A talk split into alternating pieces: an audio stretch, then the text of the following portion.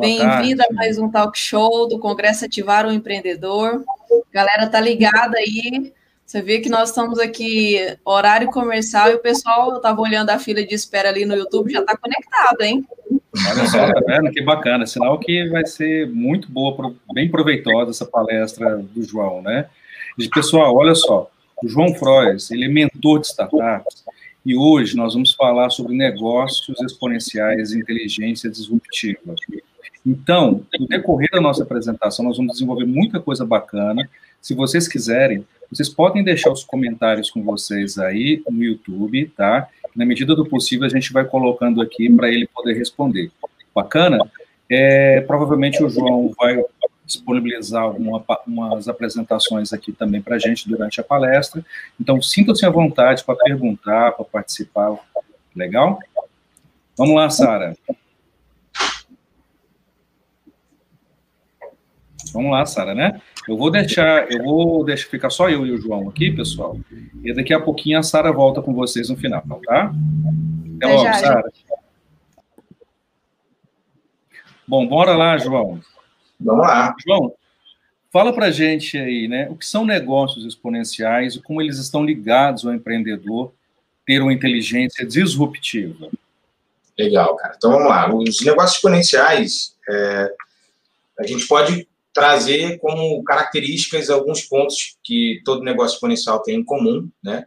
Uh, mas para a gente conseguir deixar um pouco mais é, simples de entendimento para todos, a gente pode descrever que, por exemplo, uma startup é um negócio exponencial, tá? As startups, em sua essência, elas têm essa característica de serem negócios exponenciais, porque elas têm, essencialmente, as características que todo negócio exponencial precisa ter, né? Como, por exemplo, o fato de, ser um, um, um, de ter um modelo de negócio escalável, né, de ter um modelo de negócio que pode se repetir com facilidade, por isso ele escala também com mais rapidez. Ela tem um gráfico de, de crescimento uh, que a gente chama de, de hockey stick, né, é um, um, modelo hockey stick, é o modelo do, do taco de hockey, né, que ele, ele cresce rapidamente, então você tem um crescimento linear e rapidamente assim, de uma hora para outra, o seu negócio começa literalmente a escalar e começa a ganhar repercussão no mercado e assim por diante. Então, o que a gente pode dizer que os negócios exponenciais, eles, esse termo de, de negócios exponenciais, organizações exponenciais, eles surgiram com um livro do Salim, Salim Ismail, Ismail, Ismail, Ismail né? que é o, o livro Organizações Exponenciais o que são e como você pode aprender com elas, né? Enfim, como você é, o que fazer a respeito disso, como você consegue aprender com as organizações exponenciais. Aliás, o livro até é, eu trouxe aqui para a carinha dele aqui para vocês uh, terem uma noção de como é esse livro. É esse aqui atrás, tá vendo? Então esse livrinho aqui de trás, uhum. esse livro é um livro que trouxe mais assim esse conceito para dentro de organizações no geral. Porque é, o que a gente tem que entender é que o negócio exponencial ele tem, por, esse, por sua essência, essas características e faz com que ele cresça com, com rapidez, com que ele tenha uma repercussão de mercado rápida. E qual é a ligação dele com a questão da disrupção? É, é simples, quando você tem um modelo de negócio que se torna disruptivo, e aí é importante a gente entender isso, tá? É, disrupção, muita gente sempre costuma associar a inovação é, pura e simplesmente. Então, assim, ah, eu criei um modelo de negócio disruptivo. Não necessariamente que você criou vai ser disruptivo, ele só se torna disruptivo quando ele quebra algo que era tradicional antes, algum modelo de negócio antes, algum ele, ele cria um nicho novo, ou seja, aquilo que você antes consumia, que era uma solução tradicional que você é, é tinha antes, o modelo de negócio inovador surgiu, ele, ele inovou naquele nicho de mercado, naquele, naquele determinado segmento, e ele passa a extinguir aquele modelo de negócio que era conhecido anteriormente. Então, por exemplo, o que o Uber fez, o Uber se tornou um modelo de negócio exponencial, uma organização exponencial, é, a partir do momento que ele literalmente é, ou remodelou o mercado, não vou dizer que ele extinguiu, porque hoje você ainda pega táxi, né? as pessoas ainda pegam táxi hoje, só que os táxis tiveram que mudar o seu modelo de negócio também tiveram que pivotar ali, tiveram que é, melhorar o seu modelo de negócio. E aí o Uber fez o quê? Ele criou um modelo novo. Ele criou, inclusive, um modelo de negócio que passou a ser copiado em outros nichos de mercado. Então, tem aquela história, a pessoa cria um aplicativo e fala, ah, o nosso aplicativo é o Uber uh, das domésticas, é o, o Uber uh, das entregas, enfim. Então, ele passou a se tornar um modelo de negócio próprio. Então, ele foi, literalmente, um modelo de negócio disruptivo. Então, uh, a disrupção ajuda você a, a gerar um crescimento exponencial no seu negócio. Então, por isso que todo modelo de negócio que, que é exponencial, que se torna exponencial, ou da organização exponencial, ela tende a ter, é, de uma certa forma, ali, em algum momento, ela gera uma disrupção no mercado. Por isso que ela cresce rapidamente, por isso que ela chega num, num patamar de crescimento alto e rápido. Né? Esse é o ponto é, crucial aí. A gente é, também ontem, tem... ontem, ontem, desculpa estar me interrompendo, ontem um dos nossos palestrantes, o Antes Leandro, que você, tava, você até viu um pouquinho, a gente estava discutindo ontem sobre inovação, ele chamou atenção justamente para a inovação disruptiva, né? Nem tudo, nem tudo que as pessoas falam que é inovação disruptiva é inovação disruptiva. Às vezes, às vezes o cara não está nem inovando, né? Ele tá, apenas teve uma criatividade em alguma coisa né, e está falando assim, cara, isso daqui é uma grande inovação, papapá, na cabeça dele, né? Agora, inovação não é na cabeça de quem está criando, tá? É de o que o mercado entende que realmente é uma inovação disruptiva, ou inovação no processo, ou no serviço, né, ou inovação incremental, porque há muito ainda no mercado, assim, essa, tudo hoje, assim, é uma inovação disruptiva, não, nem tudo, a gente tem que deixar claro para o nosso público aqui, que nem tudo é uma inovação disruptiva, né? E a gente vai falar nessa palestra aqui, geralmente, de negócios exponenciais e inovação disruptiva. Só essa parte de inovação disruptiva para que o público tá, entenda o que a gente está falando, tá bom? Eu queria te fazer uma outra pergunta. É, o que, que você acha, quais as metodologias hoje nós podemos usar para projetar, desenvolver inovações no negócio, né? E qual é o foco de cada uma delas? Por exemplo, é, você acha que você falar assim um pouquinho sobre startup, design thinking, business model generation, né? Customer development, né? OKR, grow marketing, grow hacking, project model canvas, assim, é uma sopa de letrinhas, uma sopa de, de novas palavras que muitas vezes o pequeno empreendedor ele não está acostumado com isso, né? Então, eu queria pedir para você, assim, para tentar falar um pouquinho sobre, sobre esses temas, tá? é, na medida do possível, para a gente desmistificar esses temas assim, que parece que, que a gente que vive nesse ambiente é, de startups, de negócios disruptivos, a gente está muito acostumado, mas o pequeno empreendedor, aquele que está assistindo o nosso vídeo aqui, muitas vezes ele não conhece, e vocês vão ver, quando, quando o João falar, o tanto que é muito simples. Você pode falar para a gente, João? Então, é, é, é, esse é o ponto, é que nem você falou, é, é uma coisa simples, não é uma coisa é, tão complexa. Por exemplo, quando a gente fala de design thinking, é, os termos, como são muito, muitos termos em inglês, porque, obviamente, surgiram de grandes organizações, o caso do design thinking, por exemplo, ele surgiu é, através do, de dois professores lá de Stanford, né, que desenvolveram ali, trouxeram o pensamento do design, o design thinking, né, o pensamento que o design usa para criar um, um modelo de negócio para dentro de qualquer tipo de, de, de, de negócio, qualquer tipo de iniciativa uh, empreendedora. Então, eles criaram a Ideal, que é hoje uma das maiores aí, é, maiores organizações aí que trabalham consultorias na área de inovação e assim por diante. Então, eles fundaram a Ideal, mas fundaram a Ideal também com essa essência de trabalhar a inovação com base no pensamento do design. Né? Então, por exemplo, design thinking é um termo que pode parecer complexo, mas que, na sua essência, basicamente se traz em três pilares, ou seja, eu vou analisar, eu vou ouvir o público, eu vou entender o que o meu público uh, sente, o que ele passa, quais são as dificuldades, as necessidades que ele tem, e baseado no que eu entendi do meu público, do que eu ouvi dele, eu vou começar a pensar em soluções. E é, normalmente o que acontece é o contrário, é mais ou menos assim. A pessoa quer abrir um negócio, aí ela vai lá, procura né, é, o que está dando certo, o que, que é tendência no mercado, o que, que as pessoas estão fazendo. E aí, quando ela abre esse negócio, o que, que ela faz? Ela é, passa a tentar empurrar o que ela criou, o produto, o serviço que ela criou, a empresa que ela criou, ela passa a tentar empurrar isso para o público dela. Quando o contrário que tem que ocorrer. Eu tenho que, antes de pensar em abrir um negócio, tentar entender qual é a demanda do mercado. E não só qual é a demanda do mercado, qual é a demanda que eu, eu quero atender. Ou seja, qual é a demanda que eu quero me debruçar sobre a mesa para pensar numa solução, né?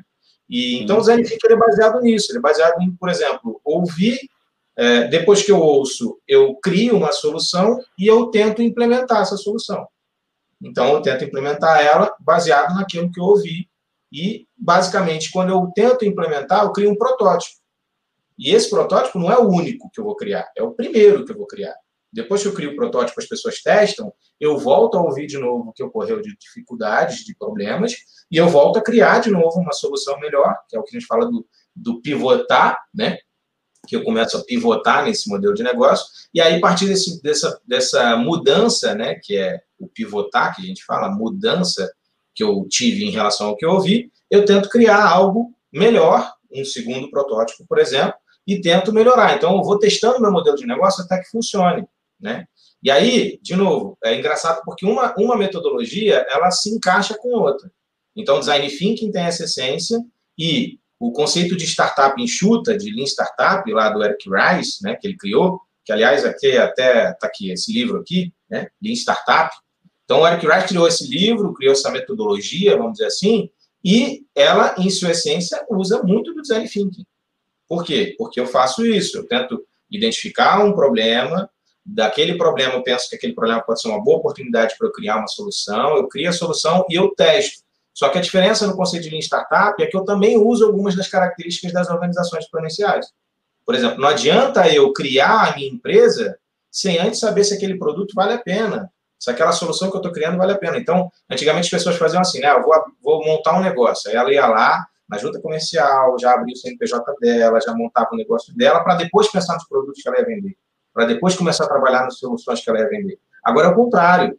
Eu não vou nem abrir o CNPJ antes de testar o meu modelo de negócio, de validar isso no mercado, de ouvir o meu público.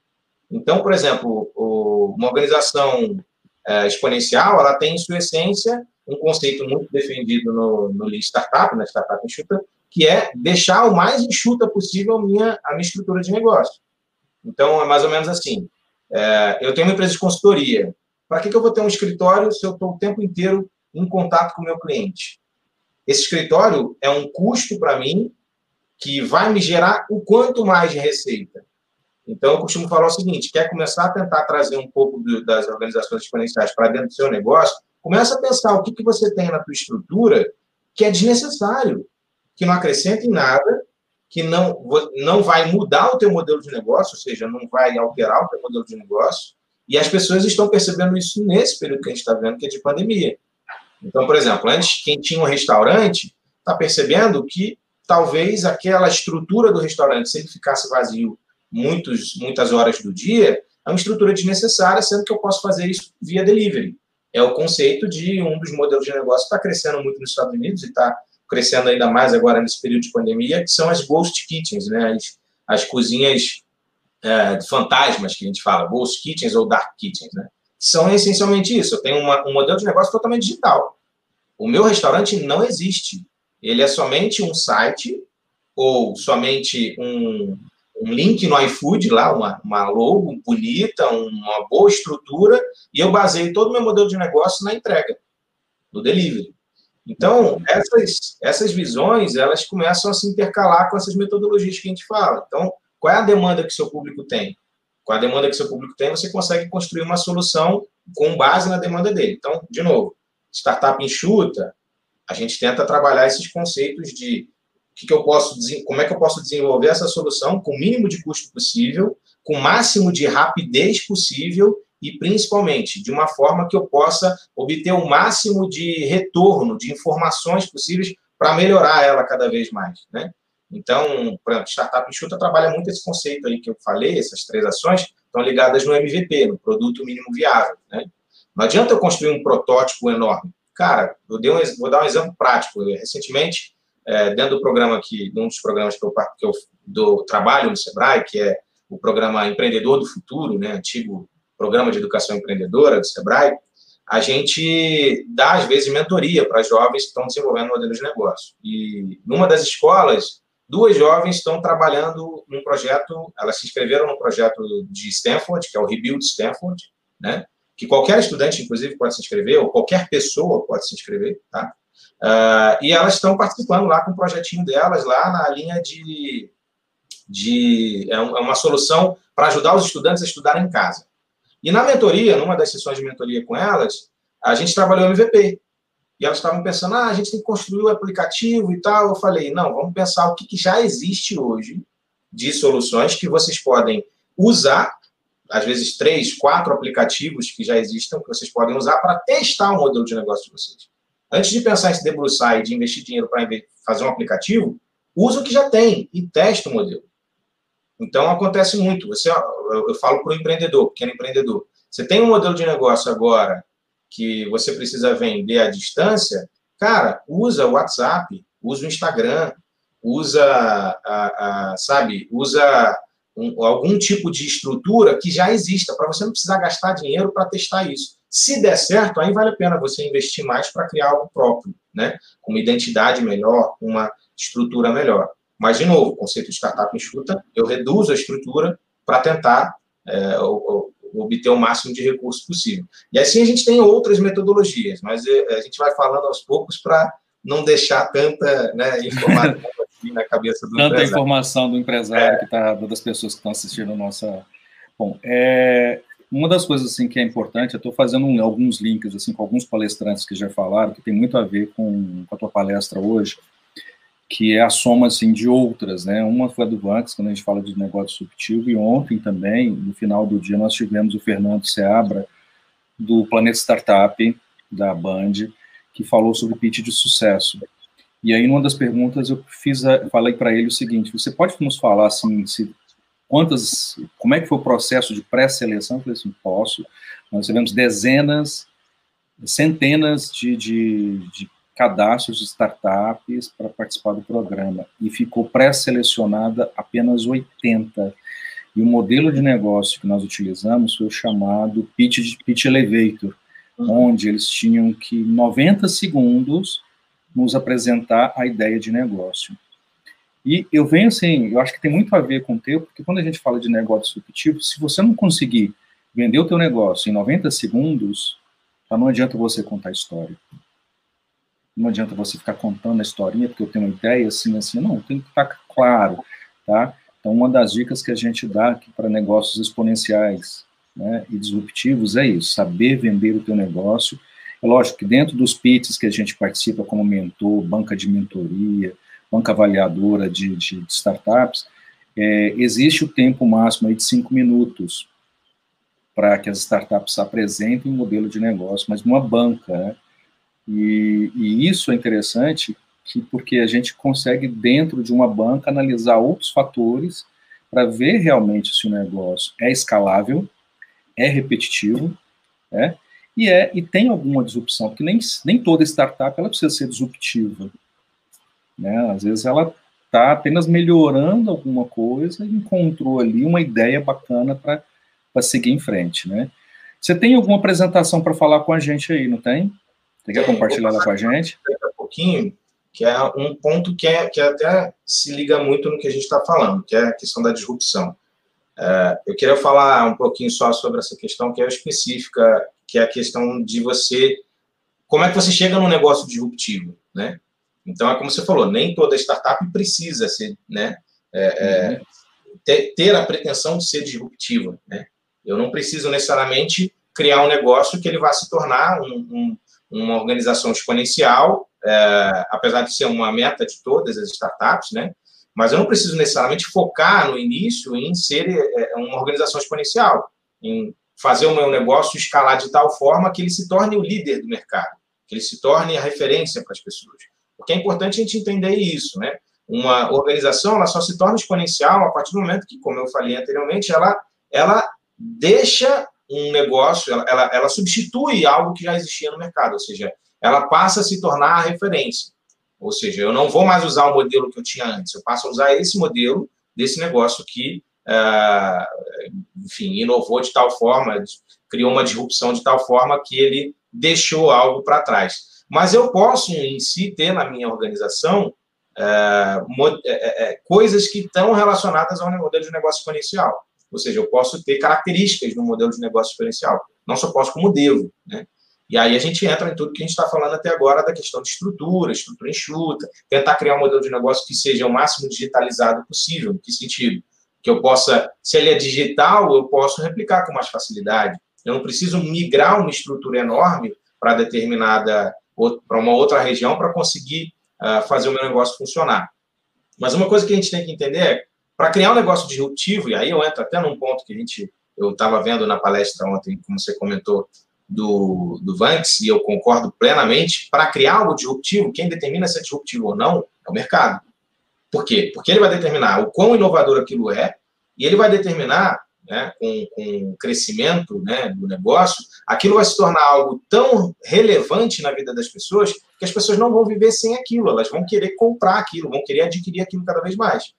E no modelo de negócio disruptivo, como eu tenho toda essa estrutura enxuta, né, uh, quanto mais eu vendo, mais barato vai se tornando o custo né, de produção daquela, daquela solução, de entrega daquela solução, de distribuição daquela solução.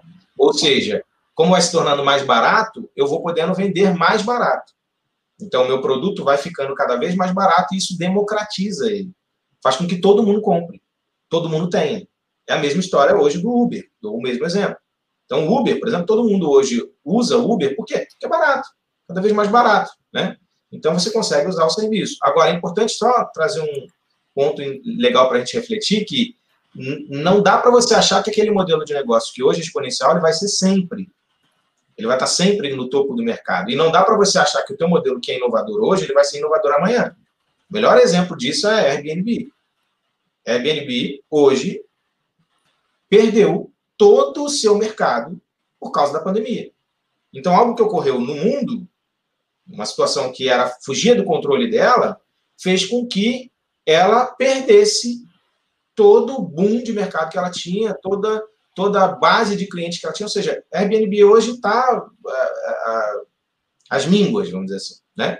Mas não quer dizer também que aquela organização esteja falindo, vamos dizer assim. Por quê? Porque pode uhum. ser que uhum. eles estejam acabando aquele modelo e criando um novo. Isso é possível. E aí, por que, que eu digo isso?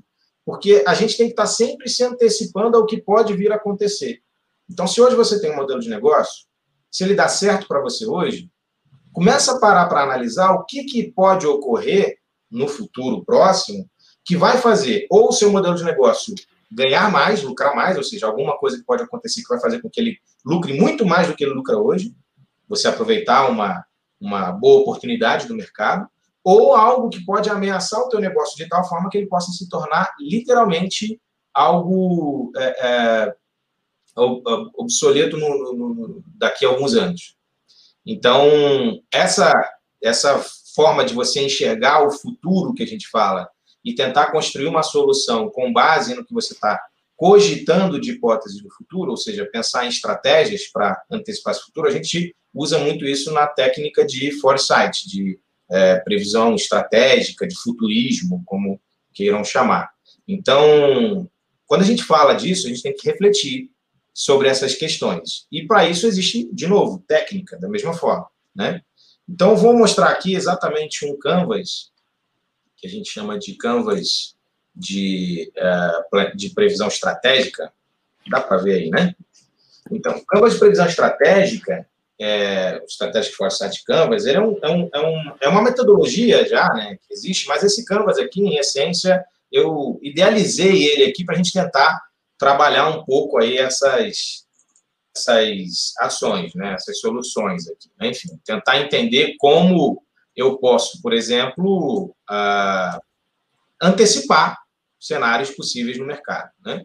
Então, quando a gente fala de um canvas como esse, a ideia é que a gente, nesse primeiro campo aqui de forças motrizes, por exemplo, eu começo a entender e, de, e descrever aqui quais são as tendências do futuro. Então, por exemplo, o que, que no futuro próximo, uh, não, não no futuro próximo, até, até, agora, nesse momento, quais são as tendências? O que está surgindo? Quais são os sinais de que o mercado está mudando? Quais são as tendências que estão surgindo nesse momento? Então, por exemplo, falando agora no período de pandemia, a gente pode entender que uma tendência que está ocorrendo agora é uh, as pessoas estarem em casa, né? Então, o fato das pessoas estarem em casa é, é uma tendência, né? É um sinal, algo que está ocorrendo agora. Além disso, a gente vai trabalhando. Eu não vou escrever tantas coisas só para a gente poder ser bem objetivo. Mas aí a gente pode pensar uma outra tendência, por exemplo, uma outra tendência é o fato da, do, das pessoas estarem usando cada vez mais o computador, cada vez mais a, a tecnologia. Que até quem não tem noção de tecnologia está procurando aprender porque tem que viver nessa realidade hoje. Então você vai trazendo essas tendências e você vai começando a entender como é que o mercado está se comportando hoje. Com base no que o mercado está se comportando hoje, nessas tendências de hoje, nas tendências dos próximos anos, você começa a traçar já um possível cenário. Você vai para o quadrante do lado aí, né? Onde eu vou começar a pensar em possíveis cenários.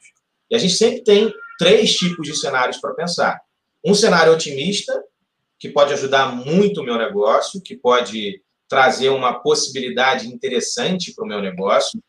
Um cenário pessimista, e um cenário alternativo. Então, o cenário pessimista é aquilo que pode ocorrer e pode fazer com que o meu negócio tenha, de uma certa forma, algum problema no futuro. E o cenário alternativo é algo que pode ocorrer de forma tão disruptiva que pode me ajudar a criar uma coisa que não se encaixe hoje, mas se encaixe daqui a dois, três anos, e eu antecipo esse encaixe. Então, eu vou trazer isso num, numa linha bem bem fácil da gente entender. Vamos falar da Airbnb, do Airbnb, né? Então vamos lá. Se antes desse período de pandemia eles já estivessem estudando as possibilidades de, de, de, o que poderia ocorrer de tendências que poderia arruinar o negócio deles e o que poderia ocorrer de tendências que poderia ajudar o negócio deles, eles conseguiriam ter antecipado essa crise que eles estão vivendo hoje. De que forma? Vamos lá. Se eu tenho o meu negócio em essência ele se baseia em aluguel de um imóvel, se as pessoas estão, é, se ocorrer alguma coisa que as pessoas não possam sair de casa, eu não tenho como trabalhar esse modelo de negócio. Então, vou ter que mudar ele. E essa mudança, vou dar um exemplo básico aqui. a pessoa não vai sair de casa por causa da pandemia, mas às vezes ela tem um imóvel que era alugado, ou, enfim, um imóvel que ela tem obsoleto lá, que ela, ninguém está usando, mas ela pode pegar esse imóvel, por exemplo, às vezes até comercial, e usar, por exemplo, uh, com outra finalidade, fazer aquele imóvel se tornar uh, algo para as pessoas. Nesse período de pandemia, muita gente precisou disso, é, terem um espaço para poder passar esse período de quarentena. Então, por exemplo, ela poderia criar, no, no caso, no aplicativo, uma análise é, com base na, no risco que aquele modelo, de, que, aquele, que aquele imóvel tem. Então, olha, esse imóvel aqui ele é um imóvel com bastante área verde, então você não vai ter muitos momentos fechados naquele imóvel. Esse imóvel está bem esterilizado, então a partir desse momento você vai ganhar mais é, relevância né, para poder a, a, alugar aquele imóvel, porque você determinou e mostrou que aquele imóvel foi bem esterilizado, vamos dizer assim, para a pessoa poder alugar. Muda-se, inclusive, o modelo de aluguel, porque não dá para um alugar agora e o outro entrar daqui a sei lá, um dia para alugar de novo, porque você vai precisar ter um período para poder uh, esterilizar aquele imóvel. Ele pode comercializar dentro do próprio modelo de negócio uh, esse serviço de esterilização, né? Então você adquire a parte um, do próprio Airbnb, um, com uma equipe uh, para esterilizar o teu modelo de negócio antes de alguém usar, enfim. Então são, são coisas que podem ser acrescentadas para o modelo de negócio dele e, consequentemente, ajudariam ele a lidar com a crise, né? Então, se eu antecipo isso, eu consigo saber qual estratégia usar no momento que eu uh, tiver uma crise, no momento que eu tiver uma dificuldade ali uh, e as pessoas precisem, uh, de uma certa maneira ali, me, usar o meu modelo de negócio, né, usar a minha estrutura. Então, eu crio, aqui a gente fala dos resultados possíveis, eu crio estratégias para isso. Então, vamos supor, se o cenário for otimista, acontecendo isso, como é que eu vou uh, agir em relação a isso? Quais são os resultados que eu vou precisar ter? Quais são as estratégias que eu vou precisar criar para obter um resultado realmente otimista? Aproveitar a onda do que está acontecendo e uh, crescer ainda mais o meu modelo de negócio. Ou, se for algo pessimista, como é que eu vou fazer para evitar esse problema, né? Então, eu, eu falo muito nesses modelos, né? É, a gente fala, por exemplo, o cinema é um outro exemplo. Uh, cinema não é um modelo de negócio nem um pouco exponencial. Uhum. Sem a estrutura gigante que o cinema tem, ele não sobrevive. Não na forma que ele existe hoje, né? Mas eu posso mudar esse modelo de negócio a partir do momento que eu entendo que se eu não tenho como ninguém ir para a sala de cinema, o cinema fica fechado e ele deixa de lucrar. Como é que eu faço, então, as pessoas continuarem tendo a experiência do cinema de casa ou de qualquer outro lugar do mundo? Isso se torna muito mais exponencial, isso faz com que aquele modelo de negócio melhore ainda mais, eu vou lucrar mais com isso e eu posso usar os sinais que a gente tem, né, as tendências, a tecnologia que a gente tem para fazer isso funcionar. Então é a mesma coisa, funciona para qualquer tipo de modelo de negócio.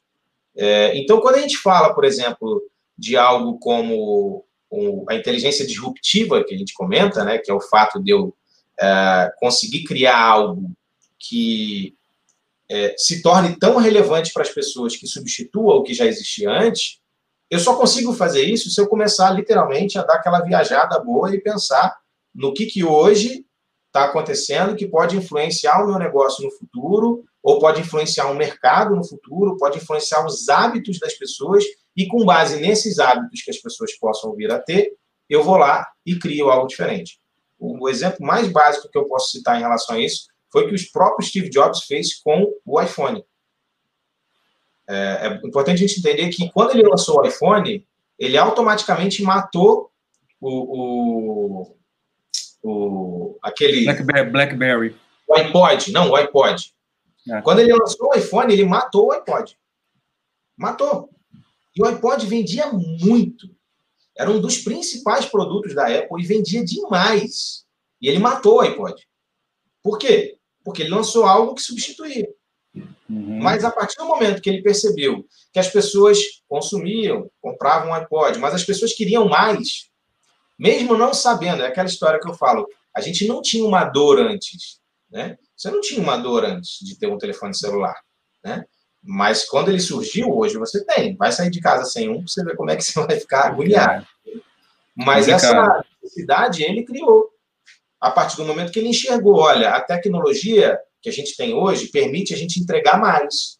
E se eu posso entregar mais, eu posso criar um produto diferenciado para fazer as pessoas adquirirem ele e sentirem uma necessidade disso. Então, de novo, foi disruptivo porque matou o que já existia antes, aqueles telefones no modelo que já existiam antes, o próprio BlackBerry, que era o supra-sumo da inovação, deixou de, de ser relevante para as pessoas, porque o, o que o iPhone fazia, ele fazia a mesma coisa que o BlackBerry fazia, com a, com a facilidade de que você uh, podia usar o aplicativo de conversa que você quisesse, não somente o da BlackBerry, né?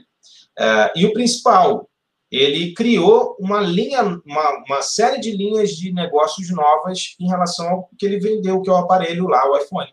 Então, criou uma loja virtual, onde você podia desenvolver um aplicativo e botar na loja. E esse é um modelo de negócio, né, que é dependente do, do próprio aparelho. Né. Ele criou uh, toda uma estrutura de comercialização de músicas que não existia antes através da, da do iTunes. Do iTunes, né? Então, você, ao invés de baixar lá o iPod, baixar as músicas para o iPod, você também podia baixar as músicas para o telefone e ainda ter outras funções. Então, ele, ele potencializou o que já existia. Então, uh, esse pensamento só vem com essas visões que a gente fala. E eu falo sempre o seguinte: não é difícil fazer isso. É trabalhoso, de uma certa forma. Em que sentido? Que você tem que estar antenado. Então, você tem que estar acompanhando quais são as tendências que estão ocorrendo, no seu mercado e em outros mercados. Então, se você vende comida, não vai acompanhar só a tendência do ramo de alimentação. Vai acompanhar a tendência de, de do ramo de, de, de, tecnologia, vai acompanhar as tendências, por exemplo, do ramo até de processos, de indústrias mesmo, o que, que as indústrias estão fazendo. Eu, eu sempre cito muito o exemplo do que o McDonald's fez, que foi extremamente inovador. Mas não era novo. Eles só pegaram algo que já existia na linha de montagem das indústrias e trouxeram para o ramo de alimentação. Não é novo isso. Mas eles criaram algo que ninguém estava fazendo. Por quê? Porque eles enxergaram outras possibilidades em outros nichos de mercado. Então, eu falo muito que para criar inovação, seja ela disruptiva ou não, para você inovar, para você criar algo diferente que possa se tornar inovador, e de novo, não é você que diz que é inovador, quem vai dizer é o mercado, mas para você começar a criar algo que tenha potencial inovador ou potencial disruptivo, você tem que conectar informações. Conexão de informação é a melhor coisa que tem.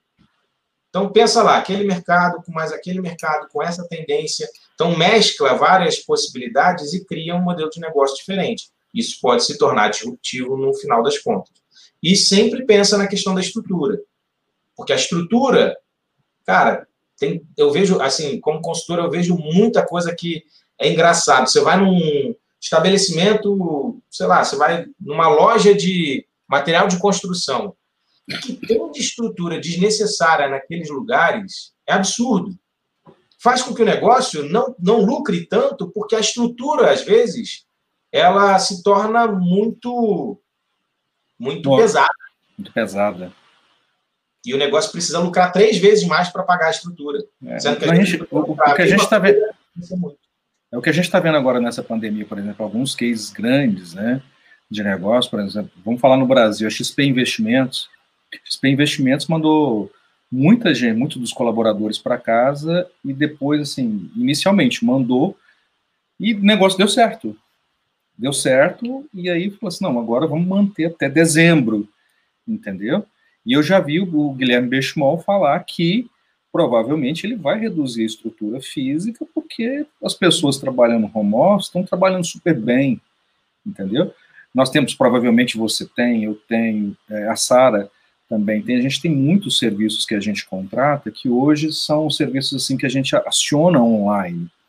Então, hoje a gente percebe assim, por exemplo, um, um servidor de páginas de internet, de domínio, é, que antes você pegava, ligava para a pessoa e falava, ele retornava para você. Hoje você tem chatbot falando com você, ele já disponibiliza o um número de WhatsApp para você falar.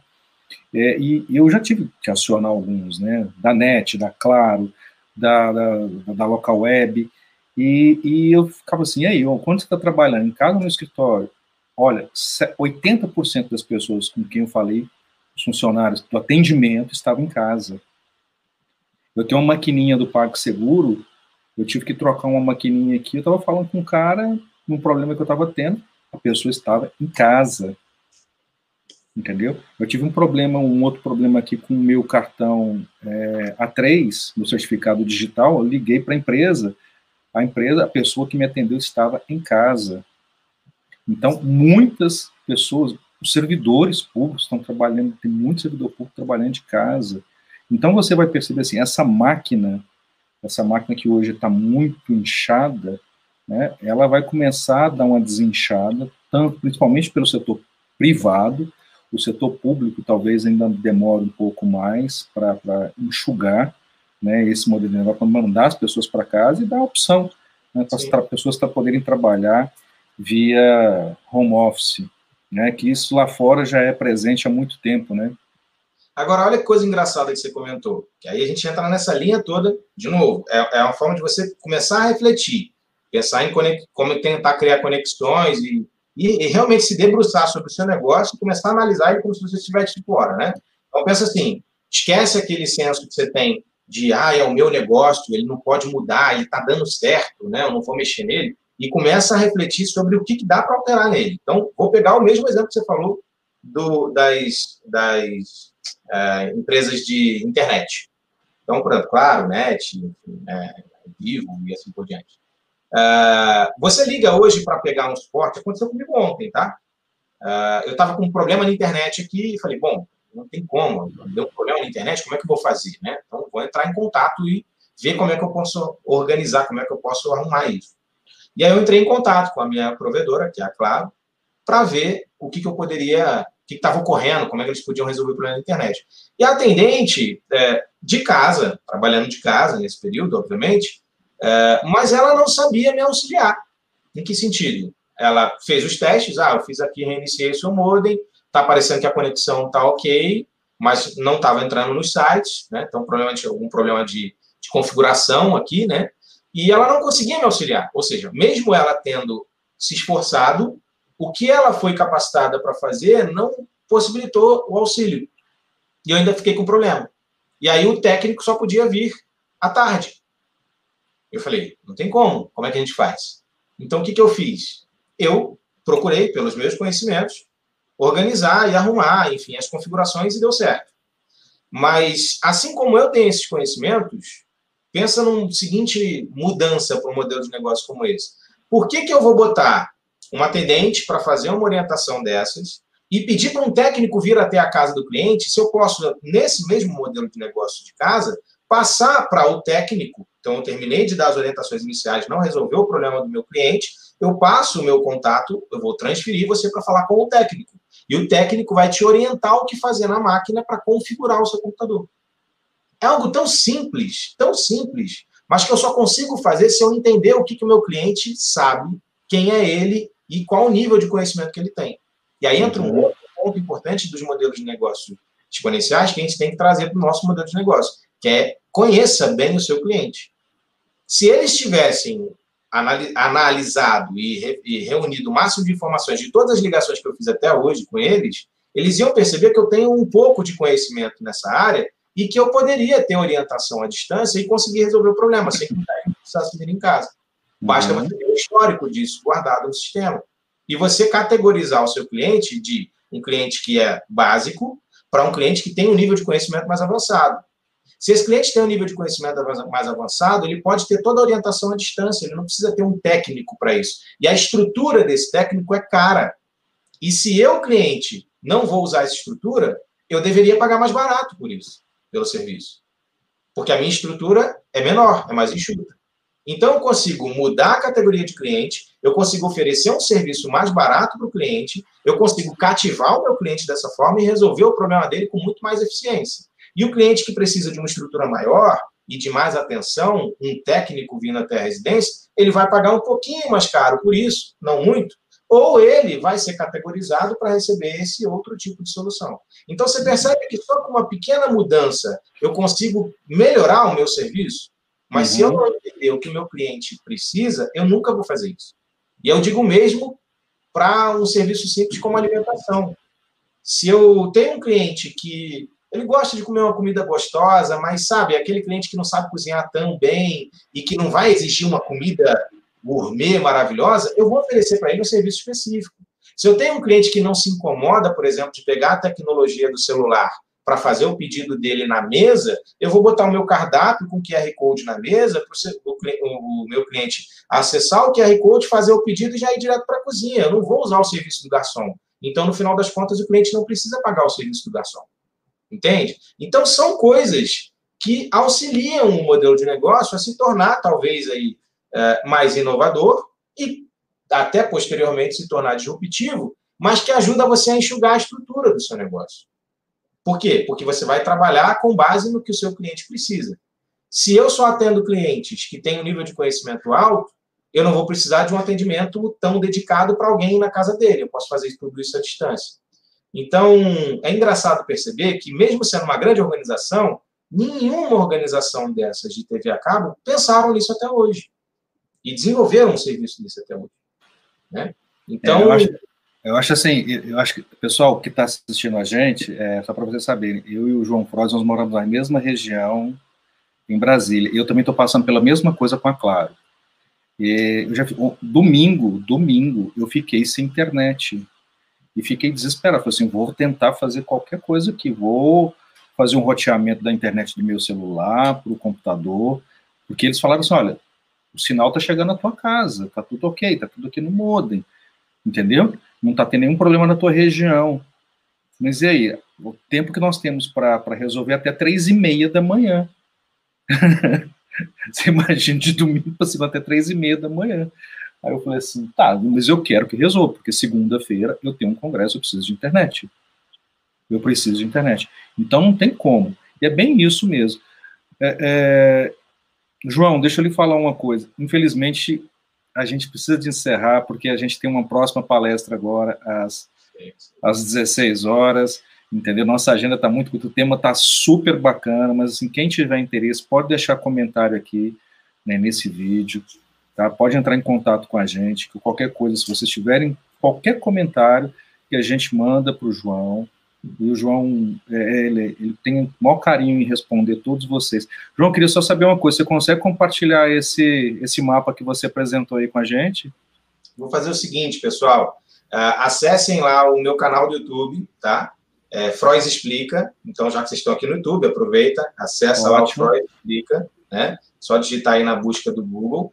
Uh, se inscreve no canal e deixa um comentário lá, tá? Que eu entro em contato com vocês e aí a gente divulga e entrega para cada um de vocês essa solução. Fica mais tranquilo, a gente passa para todos essa solução, esse, esse canvas para vocês, até porque também a gente pode é, é, trabalhar a parte de orientação de como fazer. Então, quem tiver interesse em receber esse canvas, acessa lá o meu canal do YouTube, se inscreve, manda um comentário lá em qualquer um dos vídeos, pode ser o último ali que a gente postou agora, comenta no vídeo que você gostou, que é a ferramenta, e eu mando para vocês. Só botar lá um, um, comentário que eu vou passar o contato para você poder uh, se inscrever enfim, e, e receber essa o ferramenta. Teu, o teu Instagram também é Frois Explica, né? Isso, é legal para as pessoas que quiserem. Quiser também pelo Instagram, se, uh, seguir lá também, solicitar pelo direct do Instagram também, tranquilo, sem problema. Então, ou pelo canal do YouTube, ou pelo Instagram. A gente abriu o canal do YouTube recentemente, estamos postando alguns vídeos lá bem bacanas. O último vídeo eu estou falando sobre design thinking, começamos lá a comentar sobre design thinking, a gente vai ter a continuidade dos próximos vídeos. Ó, tem um comentário para você direto, acho que de alguém que te conhece, olha aí. Legal, bacana. Grande Dani, boa Dani, tamo junto. Está acompanhando a gente em todas as palestras. Sara, suas considerações finais. Eu quero dizer que uma consideração que eu vejo muito acontecer no meu dia a dia de trabalho é que o cliente, meu cliente, né, as empresas aí, criam um produto e depois vai testar se aquilo é viável ou não e testa de uma maneira muito cara, né? E eu, como financista, sempre alerto, falo, peraí, Existe sempre uma maneira de fazer melhor, mais rápido e mais barata. E eu acredito que você conseguiu passar essa mensagem. É, quando a gente fala de pequeno empreendedor, você sabe que o que mais sangra ele é custo, é dinheiro, não, não tem como a gente falar que não é. é e quando você fala que, poxa, é, é válido você inovar, ter algo disruptivo, não necessariamente é, é crucial, né? Mas é, é, extremamente válido, mas tenha fazendo isso da forma mais barata, da forma mais rápida e da que gere mais resultados. É aquela famosa frase: use o que você já tem, do lugar onde você está e faz, começa. Show de bola, obrigado. Estou é, muito feliz com a sua palestra. Eu aqui assistindo, aprendi demais.